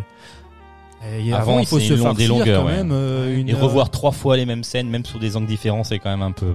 Mais ça peut être intéressant comme je, vous invite à voir Rashomon de Kurosawa, c'est un film Ou 1850, même tu vas me dire. Mademoiselle. Hein. Ah même Mademoiselle, mais effectivement là tu oui, t'as raison. Oui, bien sûr, oui, c'est le même principe. On en a parlé il y a pas très très même longtemps. On Même, Pulp- même références. Pulp Fiction, Pulp Fiction c'est Mhm. pareil, c'est le, c'est le principe de Rashomon. Mais dans, dans, dans Rashomon ou, ou justement de Kurosawa, où tu as un événement, comme là, c'est un événement, différents points de vue pour ce même, même événement et chacun va y apporter sa, sa patte. C'est encore aujourd'hui, je pense, plus pertinent que le dernier duel. Je dis pas que j'ai passé un mauvais moment, mais euh, je sais plus, c'était Lolo qui disait ça dans une autre émission. Il y en a marre de ces films qui durent 2h45 Super pour long, rien ouais. dire, quoi. À un moment donné, il y a très honnêtement, tu peux retirer une heure à ce film. Ouais, après, bah, il y a des moments où il perd du temps parce que comme comme euh, comme il faut nous situer euh, géographiquement aussi et dans les lieux, tu vois. Donc alors à chaque fois, il est obligé de passer d'un château à l'autre, donc il faut nous expliquer. Donc on voit le cheminement, on voit les chevaux, euh, tu vois, les trucs. euh, c'est on- C'est un film sur l'équitation, ce truc-là, je te jure, parce qu'il y a Non, mais il y a que des chevaux dans ce film. le le le, le- il y a- Bon, ça, y a ça, moi j'aime bien. Ça, ça- Moi aussi, moi, non, mais, non, mais moi j'aime. C'est, Et donc, ça- c'est très chorégraphié en plus, j'aime Oui, bien. mais, euh, mais ça, ça me Mais c'est que ça dure encore un peu plus. Après, c'est vrai que la façon de reprendre les scènes, des fois, tu reprends exactement la même scène. La seule chose qui va changer, c'est le- la réaction, le regard de d'un des personnages. Parce- généralement, euh, celle de euh, de, de l'héroïne, parce qu'en fait, quand euh, quand euh, quand par exemple, c'est la version euh, de euh, de Le Gris qui est enfin non pas d'abord de Carouge en premier donc qui va devenir son mari. Lui quand il raconte l'histoire on va prendre de, de, de leurs euh, épousailles tu vois lui il raconte ça comme tout s'est très bien passé ça a été Mmh. vraiment euh, très beau une belle cérémonie tout le monde est heureux elle elle le regarde avec euh, des yeux grands ouverts pétillants et c'est comme ça que lui raconte le mariage quand tu vas voir ensuite la version racontée mais du prisme de la de la demoiselle ça s'est pas du tout passé comme ça Mmh. elle elle passe un mauvais moment lui il est en train de se chamailler sur la dot et limite à la dernière minute euh, C'est on- humiliant. c'est Ouais, complètement humiliant. Voilà, donc C'est- il n'y a pas de grosse différence. Alors agré- mais c'est vrai que des fois ça tu te dis c'est c'est très très long pour finalement le, le peu de choses que ça raconte en fait. Tu vois ce que je veux dire? Tu sais, le, le- la, la, la première partie du, du film, donc euh, le point de vue de Matt Damon, j'avais l'impression de voir, c'est pas une critique quand je dois dire ça, mais un petit peu quand même, un vieux film de KPDP où justement on a l'impression que tout se passe bien. Les, les- les jeunes femmes, qu'elles soient des roturières ou qu'elles soient des nobles, de toute façon, elles sont bien reçues, tout voilà, elles sont bien acceptées dans la société, tout va très bien. À un moment donné, quand tu fais un film comme celui-ci où tu es, tu donnes, tu, tu l'ancres dans une certaine réalité, ou du moins ce qui devrait être une réalité, tu sais très bien que c'est pas comme ça. C'est pas comme ça que ça se passe. C'est clair.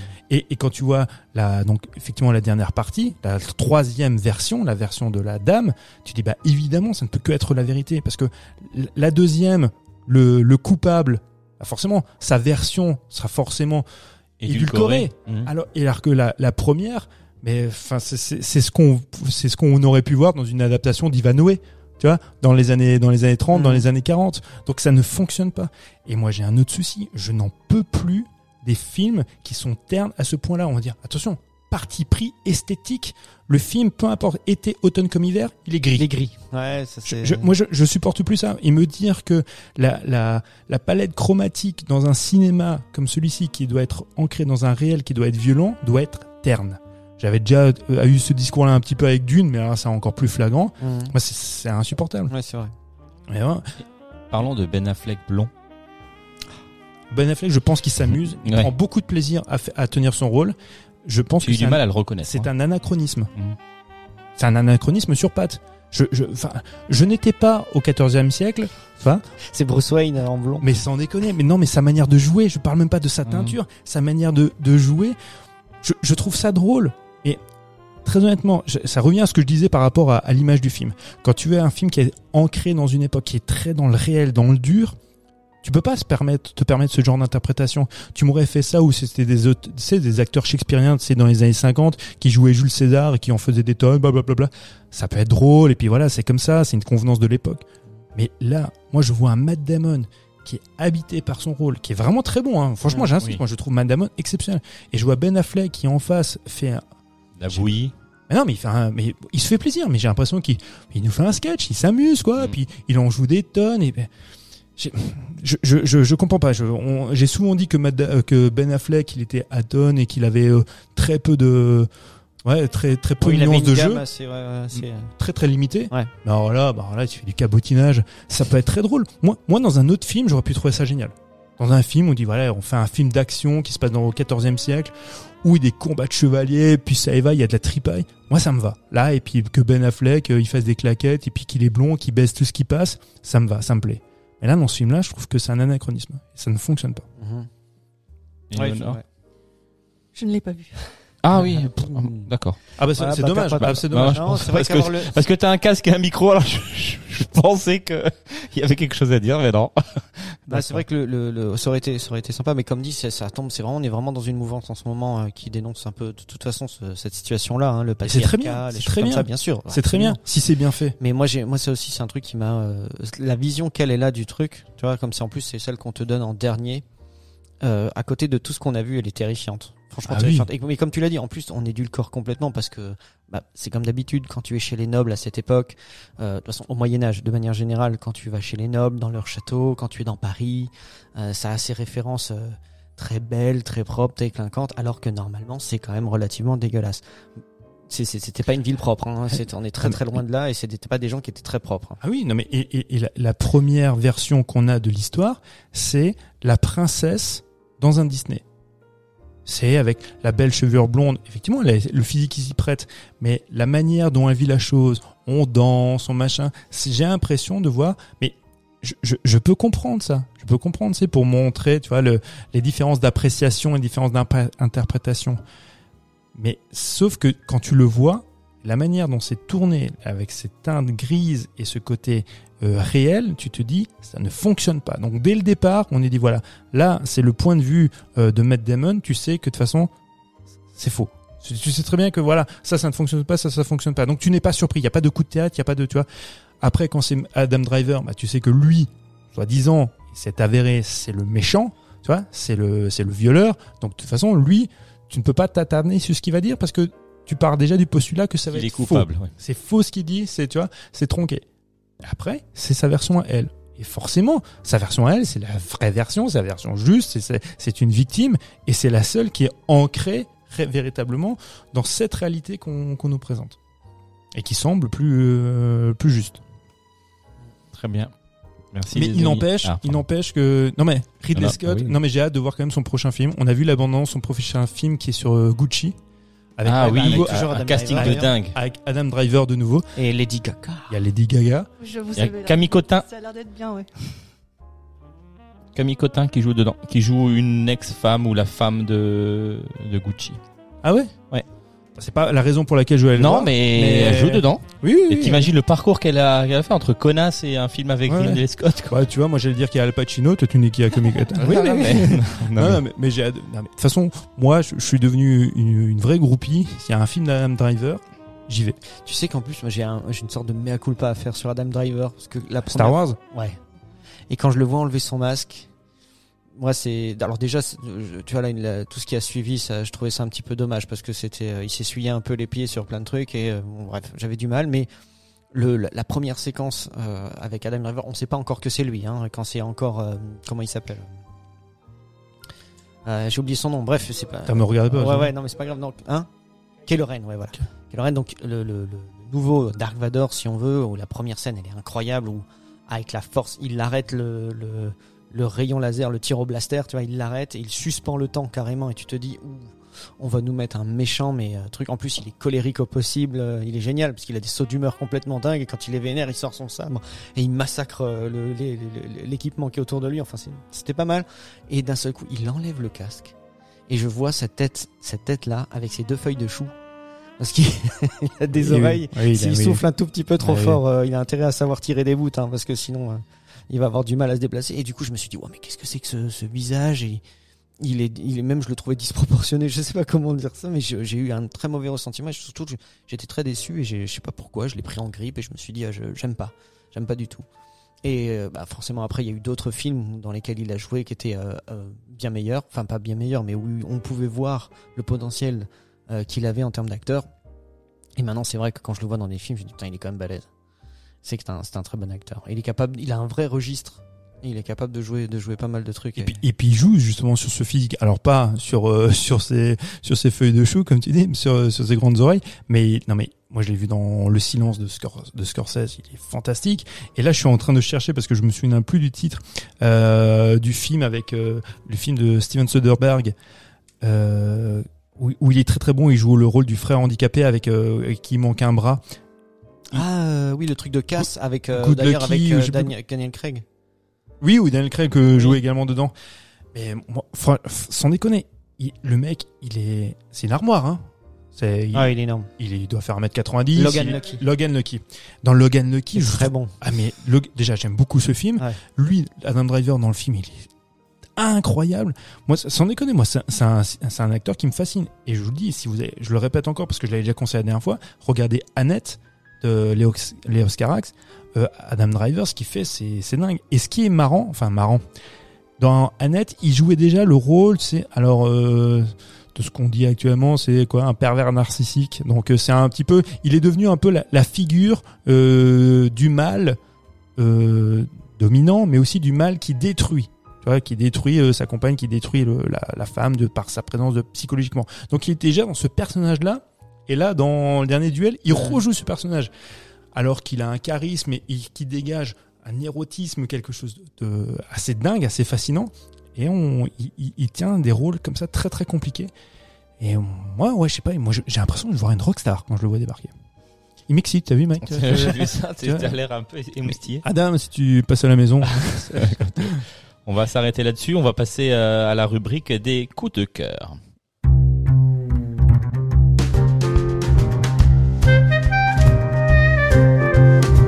Alors, qui a des coups de cœur? Alors, euh, je dois avouer que je n'en ai pas Qu'est-ce que tu cette vas fois-ci. J'en ai pas cette Oh, fois-ci. Cette fois-ci, exceptionnellement, tu n'en as pas? Ah, Oui, cette fois-ci, j'en ai pas, non. Malheureusement. Tu es parti trop vite. Oui, je suis parti trop vite. C'est ça. Dans la saison 2, j'étais euh, tout, C'est- tout feu, tout flamme sur les coups de cœur. J'en avais, euh, pff, j'en avais À foison. à foison. Et puis ouais, là, c'est j'ai perdu le rythme. J'en ai fait un. euh, Mais ça va revenir. Moi, te connaissant, ça va revenir. bah, j'espère. Bien sûr. Ah Adam, non, non, mais Adam c'est vrai. River, vous avez pas parlé de Mariage Story? Le retour de, Loris. Oui, ah punaise, bien vu. parlais Scarlett de- Johansson. Oh là Et là. je suis de retour. et voilà, revoilà la sous-préfète. Pour le, coup, pour le coup, c'est là où on voit qu'il a un, Ah effectivement ouais. un, un jeu d'acteur qui, Oui, oui. qui sort un peu. Très beau film, très, dur aussi. hein. Alors que revoilà la soupe. Je peux enchaîner avec ma recommandation. Vas-y, vas-y. Cette transition incroyable de ta part. Euh, du coup, après euh, après les chevaliers et euh, les euh, les commissaires priseurs, apparemment, je- j'ai suivi de loin votre euh, votre interaction. Ah, c'était commissaire priseur, oui, c'est ça. On, on... J'ai pas voulu faire le malin, mais c'est ça. Mais t'aurais dû, mais. Non, mais tu sais comment je suis. Euh, Ton je vais- humilité te perdra, Je mon suis pas chouchou. certain qu'il était commissaire priseur. Non, dans- peut-être pas. non. Non, mais Mike, ça n'a aucune importance. On est passé à autre chose maintenant. Je vais donc faire ma recommandation qui est quand même assez liée avec euh, Meurtre mystérieux à Manhattan, puisque en fait c'est quand j'ai vu euh, Woody Allen, ça m'a rappelé un autre acteur. Donc déjà Woody Allen dans le film s'appelle Larry, ça m'a encore euh, fait un peu, un peu plus écho. Mathieu sait de quoi je vais parler. Euh, je vais donc parler de Larry David, qui est évidemment l'autre névrosé de, de Hollywood. Euh, Qui a joué dans un film de Woody Allen Lequel? Ah Match Point? Non, pas Match Point. Non, non, non. Dis-moi. Le plus mauvais film de Woody Allen, Ah, Whatever Works. Ah ouais, Ah, c'est vrai. oui. Ouais, Il Ouais. s'est dit, je vais prendre mon, ma copie conforme, ma copie carbone. Parce que en fait, Larry David, pour ceux qui ne le connaissent pas, c'est un peu euh, donc un, scénariste à la base de euh, comique aussi très connu à Hollywood et qui a beaucoup euh, participé aux œuvres de, Jerry Seinfeld. C'est lui qui écrivait beaucoup avec lui. D'ailleurs, dans la série Seinfeld, euh, George Costanza, le petit chauve, enfin qui, qui fait tout le temps des conneries. C'est en fait Larry David. Euh, il est comme ça dans la vie, vraiment. euh, donc un mec malaisant qui fait toujours des conneries, euh, etc. Euh, et qui m'a beaucoup fait penser en fait à Woody Allen. euh, ce côté très névrosé, toujours dans euh, euh, le questionnement, très peu sûr de lui, euh, etc. Et donc il y a une série qui euh, qui est connue, qui s'appelle. euh, On vous embête là-bas? Euh, ouais, alors, Mike, mais à culpa. Je, je, je suis désolé, euh, Si, je- Lolo, je, je vais pour deux secondes. Je m'excuse. Je te présente mes excuses. Voilà. Effectivement, il est galériste. Voilà, merci. Donc du coup, je suis désolé, j'ai été obligé d'intervenir parce que pff, Donc cette série que je recommande s'appelle Curb Your Enthusiasm avec Larry David, donc qui est traduit par Larry et son nombril euh, en France, qui euh, en fait raconte l'histoire, c'est un peu méta, c'est de l'histoire de Larry David qui joue son propre rôle dans euh, sa vie tranquille d'écrivain hollywoodien à Hollywood justement, euh, avec ses amis qui sont de, du, star system hollywoodien, etc. Euh, et donc c'est des histoires qui vont lui arriver, souvent malaisantes parce que c'est un mec qui est à la fois euh, très peu sûr de lui, avare, un peu chiant, etc. Donc c'est un mec pas très agréable à avoir, tu vois, en tant qu'ami, euh, très nombriliste, etc. Et donc c'est une série où en fait, si tu aimes un peu Woody Allen, tu, tu ne peux pas ne pas rire en regardant, euh, en regardant cette série et en regardant même euh, Larry David jouer et puis en, en regardant toutes ses, ses œuvres en fait. Parce Tu que- t'es ennuyé en regardant Larry David? Eh bien, figure-toi que non, parce que c'est vraiment drôle.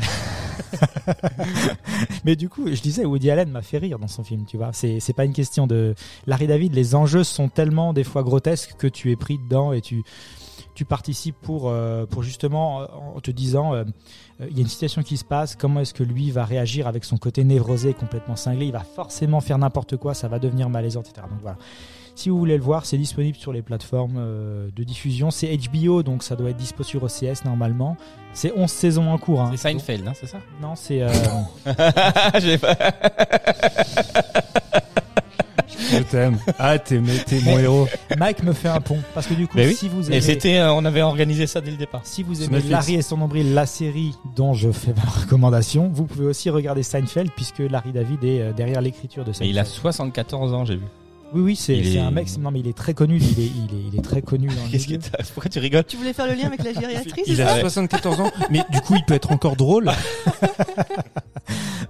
Ah ben voilà. Donc euh, c'est euh, c'est Marocco. Euh, Curb Your Enthusiasm. en VO. Excellent reco. Voilà. Et Larry et son nombril euh, en français. Ok. Rigoler. Et Léonore? Alors moi, c'est un roman euh, graphique, donc La dernière rose de l'été, écrit par euh, Lucas Harari. C'est toi bel- la dernière rose de l'été. C'est- oh, C'est beau. trop beau. Donc c'est un très bel objet, un grand format. Les illustrations sont sont très belles. Parfois certaines prennent toute une planche, donc tu as l'impression que c'est de, voir des, tableaux. Voilà, le, papier est de bonne qualité, c'est épais. Oh, pardon. Et donc euh, pourquoi est-ce que j'ai choisi ce- cet album? C'est parce que par rapport à, l'histoire, donc c'est l'été, il y a le jeune Léo, c'est un Parisien qui rêve de devenir écrivain et qui, euh, grâce à son cousin, va garder sa maison de vacances euh, sur la côte, au bord de la mer. Et en fait, il va, il va garder une grande maison et en face de cette maison, il y a des voisins et petit à petit, euh, il va, il va être un peu dans un voyeurisme. Bon, il va se passer des choses étranges sur cette, euh, su- su- chez ces voisins-là et il va y avoir des jeunes gens qui vont commencer à disparaître. Donc euh, ça peut faire penser un petit peu au polar euh, Hitchcockien, voilà, et d'où d'où Marocco, pour faire le lien En avec, lien euh, avec euh, le film de Woody Allen. à Manhattan, voilà. Parfait, merci. Alors je, je tiens juste à préciser que le film Larry et son dans le film la série Oui. la, Larry et son nombril est, dif- est disponible sur Prime Video si vous avez un, un abonnement Prime. Ah bon Elle dit- Ah ouais, Ouais. D'accord, ok. Euh, sur Canal sur YouTube en VOD tout ça mais euh, ou Molotov euh, avec un abonnement aussi. Mais sur, mais sur Prime, mais Prime euh, euh, avec un inclus dans- abonnement, ouais. Ah Avec- ouais. Si t'as l'abonnement, euh, tu c'est dedans. Eh bien voilà. Ah, alors moi, Marocco, à l'origine, ça devait être euh, l'autobiographie de Woody Allen, pour être raccord avec l'émission. Mais elle est, elle est tellement clivante, et, euh, et, et à raison, que du coup, je vais pas, je vais pas en parler. Donc, euh, je, je l'évoque comme ça euh, brièvement, parce qu'en fait, il parle très peu de ses films, au final. Donc, il parle beaucoup plus euh, de lui, de, de sa perception de l'injustice qu'il vit. Donc moi, comme j'ai pas envie de prendre parti, euh, voilà, parce que c'est parce que je ne maîtrise pas le sujet et que j'ai pas tous les tenants et les aboutissants et que c'est un peu comme avec euh, là je, je, je, vais sur un terrain glissant mais c'est comme avec Polanski je c'est des gens dont si ce sont des criminels doivent aller en prison ça m'empêchera pas de parler de leur film j'aime le cinéma Polanski comme j'aime le, le, le cinéma Woody Allen mais si demain il est avéré ou même voilà s'il a toujours été avéré qu'ils sont des criminels bah, à, la justice de faire son travail. Donc je suis pas capable de d'en parler. Donc du coup, j'avais lu l'autobiographie qui est quand même assez intéressante, mais qui parle plus d'autre chose que de cinéma.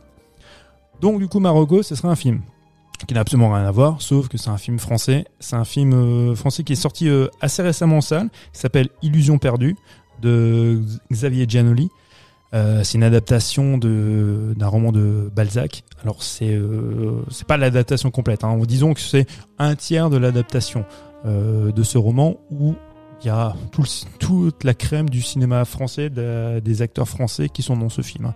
Donc on a on a Lacoste, on a on a même Xavier Dolan qui joue dedans sans accent québécois et qui est d'ailleurs et qui est très bon. Donc ça faut le noter parce que c'est pas euh, voilà, on a rarement le cas de voir euh, Dolan euh, bien joué. Donc il est vraiment très très bon. Il y a Gérard Depardieu. Enfin bon, je il y a il y a une Cécile de France. oui, il y a Cécile de France. Il y a une jeune fille que je ne connaissais pas, je pense que personne ne la connaissait non plus, qui est Salomé Devels. Je prononce Wells, ça peut-être mal. une belge, ouais. Oui, oui, elle est d'origine belge, qui est très très très bonne. Il y a Benjamin Voisin, qui est le personnage principal, qui s'appelle Lucien, qui est un provincial, qui va aller, qui va monter, comment dire, sur Paris, qui lui est un, poète. Donc il écrit des poèmes et il a sa, il a effectivement Cécile de France, qui est une baronne, qui euh, le chaperonne, qui euh, et il va monter sur Paris pour faire une carrière. Et il va se lancer, au final, dans le journalisme, euh, initié par Vincent Lacoste. Un Vincent Lacoste, mais alors génial, mais, drôle, mais vraiment, enfin, il est vraiment brillant dans ce film-là. Comme on disait tout à l'heure, chaque film qui traite d'une époque, que ce soit d'ailleurs les films qui traitent euh, d'époque euh, d'histoire ou de science-fiction, au final c'est toujours la même chose, c'est toujours un reflet de notre, euh, notre époque actuelle. Et donc ça parle de la presse, de la presse qui au final qui est, bah, qui est corrompue par euh, les politiques, il y a plein de petites allusions. On envoie des pigeons, tu vois, pour passer l'information. Ces pigeons-là, bah, en fait, ça fait référence à Twitter. On fait référence à des fake news, mais on les appelle pas comme ça. C'est un film en France, de français en costume.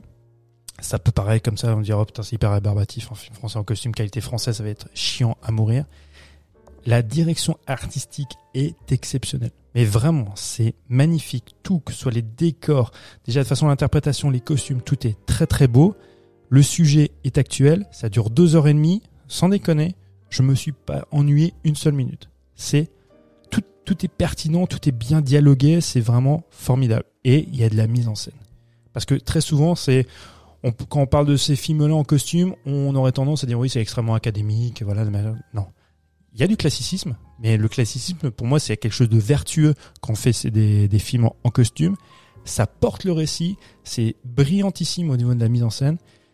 Les interprètes, je le répète, sont fantastiques. Euh, Gérard Depardieu, qui a un petit rôle, pff, il nous rappelle que de temps en temps, bah, Gérard Depardieu, ce fut peut-être le plus grand acteur français ou même le plus grand acteur du monde à une certaine période, et il est très très bon. Donc, euh, si vous voulez vraiment, prendre un véritable plaisir, aussi bien de, non pas tant que de la mise en scène, mais un plaisir visuel, parce que c'est très très beau, mais en même temps un plaisir du texte, du dialogue et des références euh, qui sont inhérentes à notre époque, c'est ouais, c'est vraiment brillant. Ça date de quand? C'est alors euh, Il est encore au cinéma. oui, alors au moment où vous allez écouter cette émission, il ne le sera peut-être plus, mais disons qu'il est sorti euh, début du mois d'octobre, donc euh, voilà, peut-être il y a encore des salles qui le passeront au moment où vous écouterez l'émission. Ouais, ce sera à voir en VOD, mais euh, ouais, allez-y. C'est un. En plus, je, je suis assez content parce que je crois qu'il fonctionne. Donc il a, il y a de bons retours. Déjà, bon, la presse est assez, assez élogieuse, mais même le, le public suit, donc euh, c'est plutôt pas mal. Ben, merci Mathieu, tu donnes vraiment envie de le voir. Merci Mike. eh ben, un mot, eh, c'est un mot gentil.